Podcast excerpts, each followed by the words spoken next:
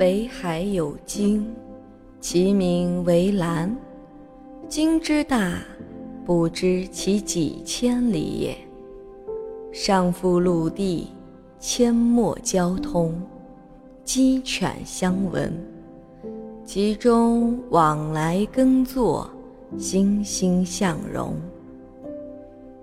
有分郊，半郭，半乡，村舍，半山，淡水，田园，谓之京岛。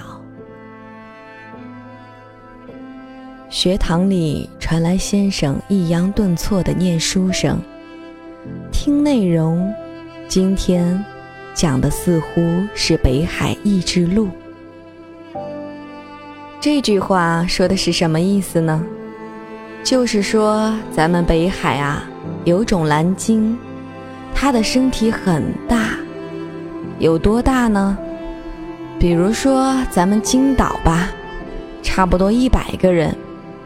以一百人算，大概人均三十亩地。求金岛面积有多少平方千米？嗯，期末考试就考这道题好了。然后蓝鲸上面背负着陆地，形成一个小岛，人们在上面安居乐业，就好像王子和公主那样幸福的生活着。先生摇头晃脑。先生，真的会有蓝鲸吗？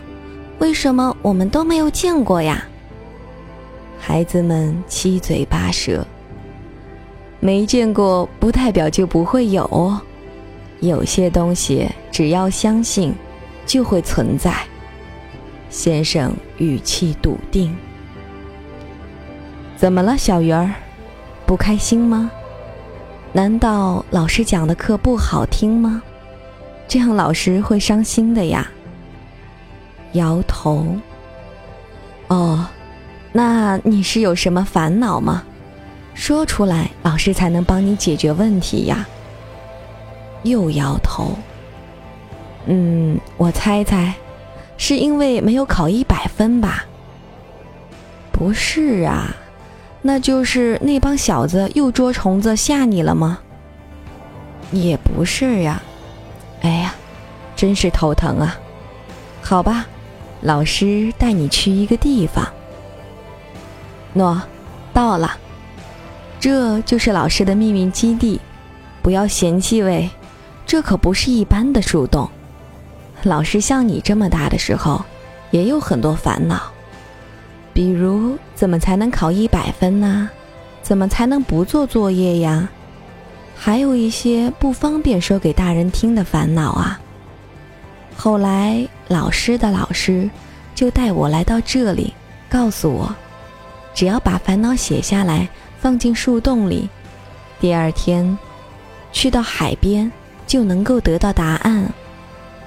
不过，好像也不是什么烦恼都能够得到回答呀。蓝鲸那家伙实在是太懒了。这是老师跟你之间的秘密哟，不能告诉别人呀。好，拉钩。在那个开满花的树洞边，一大一小的两个人，郑重的立下了约定。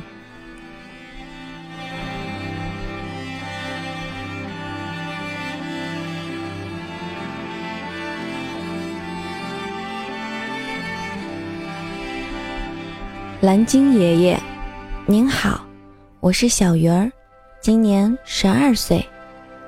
老师告诉我，您能够帮我解决烦恼，虽然看上去不大靠谱，但是我相信老师。爷爷，怎么说好呢？还是有点难以说出口啊。你知道吗？他们都喊我包子或者大脸猫。就因为我的脸有点婴儿肥，圆嘟嘟的，还有点大，一点儿也没有他们的瓜子脸好看。还有皮肤一点儿也不白，瘦瘦小小的身材，唉，怎么看都别想变成美人了。这也算啦，大家似乎都有拿手的绝活，像小玉唱歌那么好听，小美人长得那么漂亮，小明游泳最快了，就连成绩差的小白都能画一手好画。而我，我就会整天看漫画，看小人书。其实我也知道，他们不是故意欺负我的。谁让我总是慢吞吞的样子，偏偏被欺负了，却又激烈反抗。啊，我也不想啊。老师说了，我这是反射弧过长，跑一百米要二十秒，吃顿饭要一个小时。不过，我才不是甘心被人欺负的人呐！谁要是喊我大脸猫，我就一粉笔头扔过去呢。看来也怪不得大家不喜欢我，不跟我做朋友。可是这帮家伙难道不知道被欺负的人会很疼的吗？混蛋！一不小心就跟您说了那么多，真是抱歉。老师告诉我，文章的结尾一定要把主题亮出来。可是上面不都是我的烦恼吗？搞不懂。嗯，就那么多，一定要回信啊！拜托您了，谢谢。括号，哦，对了，我们真的是生活在您背上的吗？小鱼儿。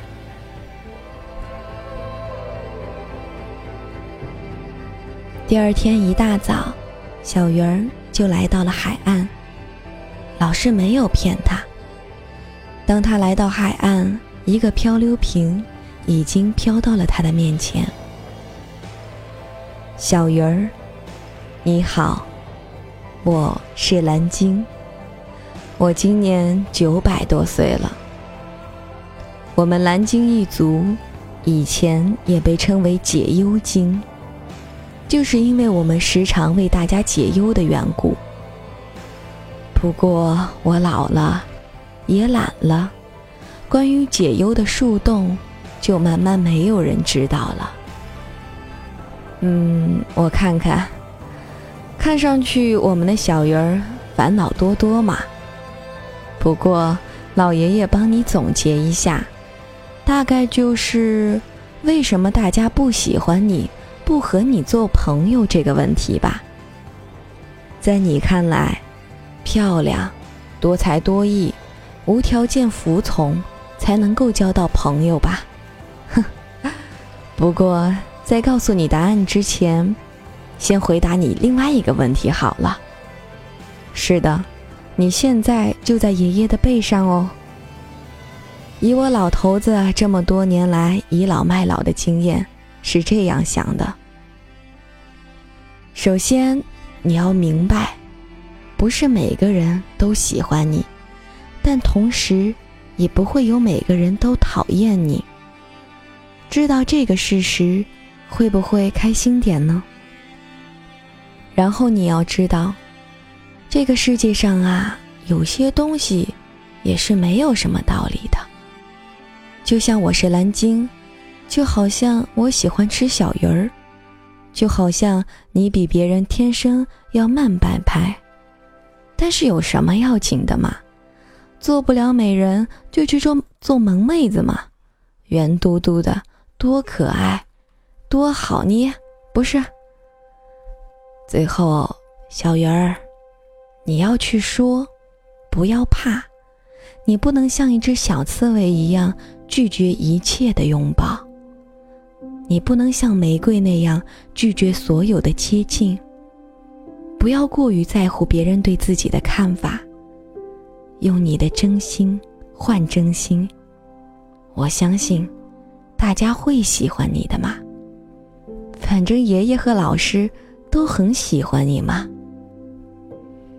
嗯虽然已经也很努力的在用少年的语气引起想法去写了但是似乎效果也不是很好啊只能这样了蓝鲸。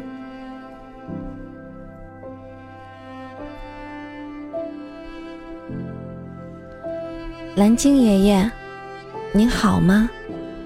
我有听您的话，努力的去跟大家交流了。好奇怪啊，似乎一下子大家就都能够接纳我了。不过您上次跟我说的倚老卖老，是什么意思呢？蓝鲸爷爷，您好吗？您怎么都没有回复我？我要哭了。蓝鲸爷爷，您好吗？我很好，我也不哭了。您不用回复我的，我知道您能看到这些信就好了。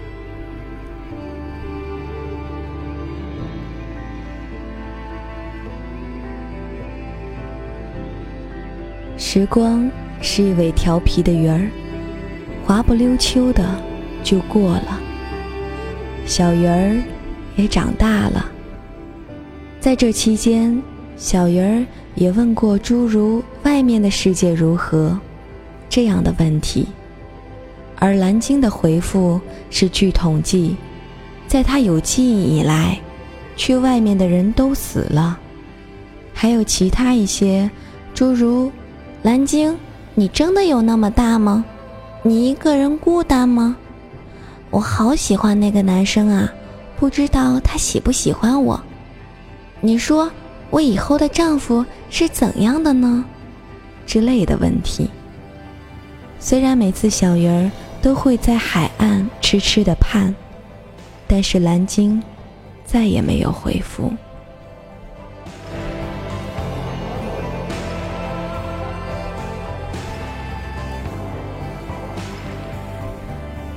蓝鲸爷爷，您好吗？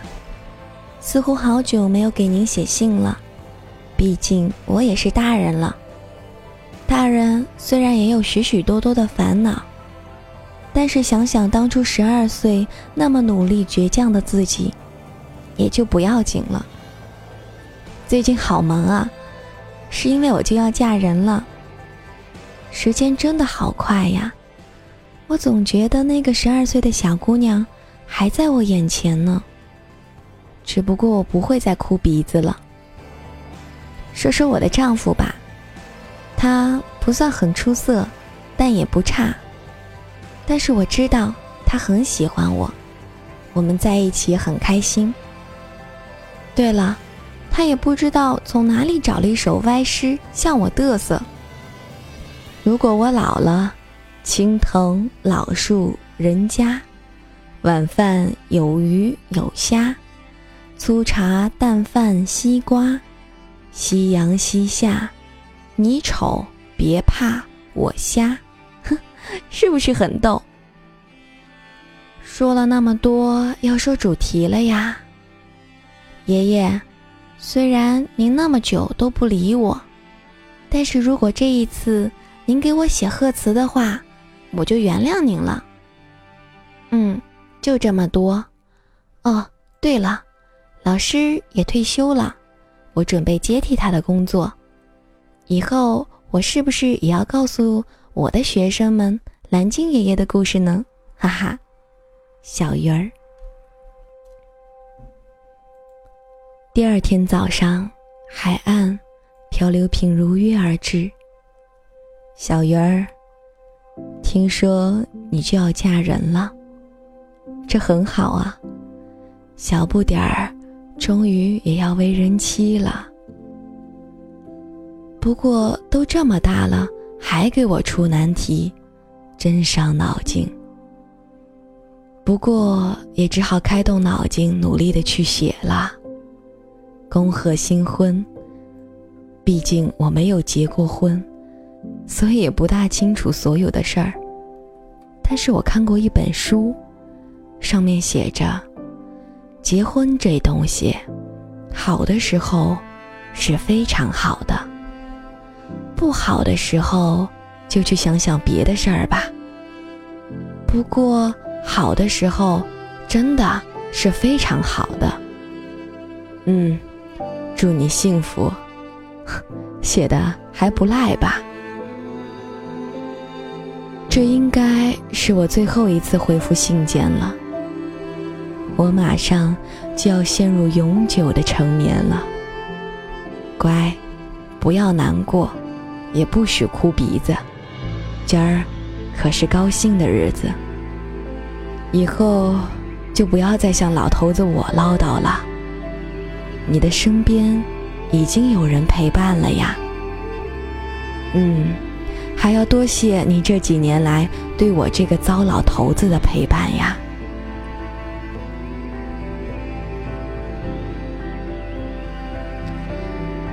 最后，念首诗吧。我愿陪坐在身边，唱歌催人入眠。我愿哼唱着，摇你入睡。睡去醒来，都在你跟前。我愿做屋内唯一了解寒夜的人。我愿梦里梦外谛听你，谛听世界，谛听森林。蓝鲸。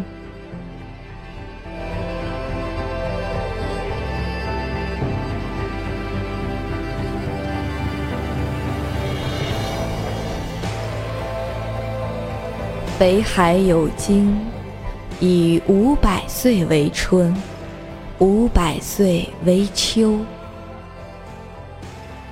学堂里书声朗朗，女先生在给孩子们讲蓝鲸的故事。